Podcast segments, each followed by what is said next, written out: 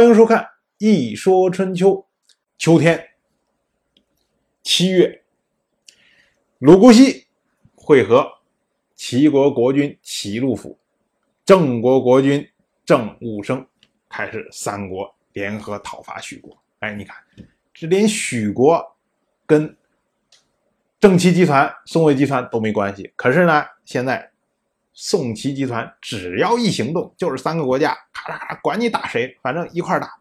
七月初一，三国联军兵临许国都城，然后尹考叔呢就拿着郑务生的叫做毛红旗，郑务生的专门的一个旗帜，直接就登上了许国的城池。而在后面呢，还没有上城的这位郑国的公孙郑淹，一看不服气呀，心说：当时武器如果要是那辆车是让我拿到了，我也可以先登到郑国的城池上。啊，其实有没有关系他也不知道，反正就这么着，人不服气的时候就会为自己找理由，说你一个老头子，你跟我一小年轻的，你争什么争啊你？你还爬得动吗？所以一怒之下，在后面大弓，嚓，放了一支冷箭。尹镐叔那会儿光顾着前面呢，刚上了城以后，城上全是敌人呢，哪想着后面还有人给放冷箭呢？结果一箭正中后心，当时就从城墙上面掉下来，一命呜呼啊！结果。郑国另外一位大夫叫做侠叔营，一看，哎，怎么尹考叔突然掉下来了？他也没有想着是自己阵营里面有人放冷箭，还以为是对方把他给射下来了。所以呢，上前赶快拿过来这个毛胡旗，拿出来，这是因为这是国军的旗帜嘛。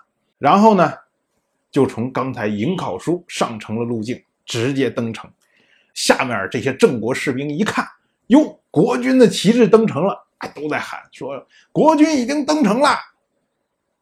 接着，郑国士兵士气大振呢，一下就攻上了许国的城墙。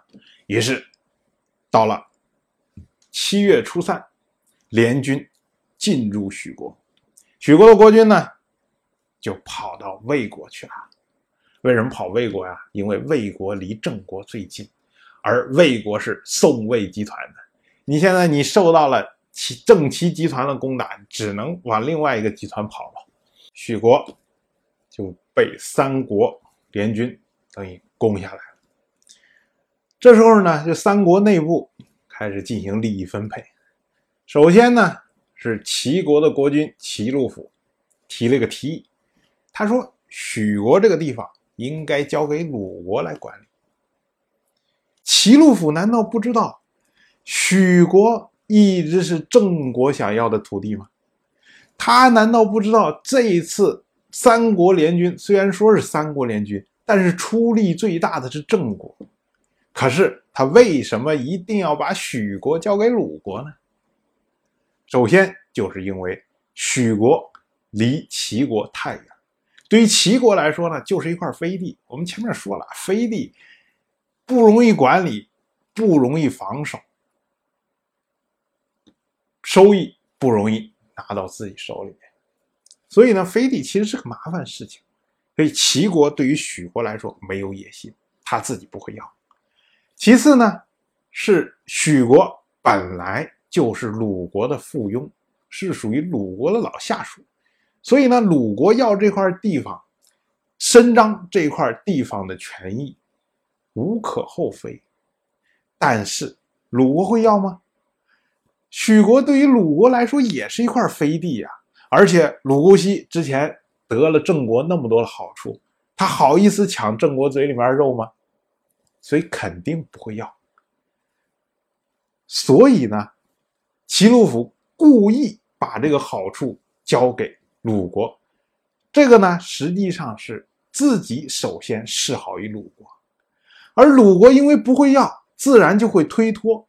这是示好于郑国，最后这块肥肉还是郑国拿了，所以对于郑国来说没有任何损失。你想，这么一推，这么一下，三个国家都得了面子。你想，这是多么会做人的人才能做出来的举动？结果果然，鲁姑息就说：“说这次讨伐许国，是您说许国不参加伐宋的战役，所以寡人才。”跟随您去讨伐他，现在许国已经服罪了。就算有您的命令，寡人也不敢接受许国，否则的话，不是为了公事而图私利了吗？这么一话一说出口，那自然呢，三国家去讨伐，齐国也不要，哎，鲁国也不要，那不就是郑国的吗？于是许国就划分给了郑国。我就这么一说，您就那么一听。谢谢收看。如果您对《一说春秋》这个节目感兴趣的话，请在微信中搜索公众号“一说春秋”，关注我。您不仅能得到《一说春秋》文字版的推送，还可以直接和我互动交流。我在那里。等待您的真知灼见。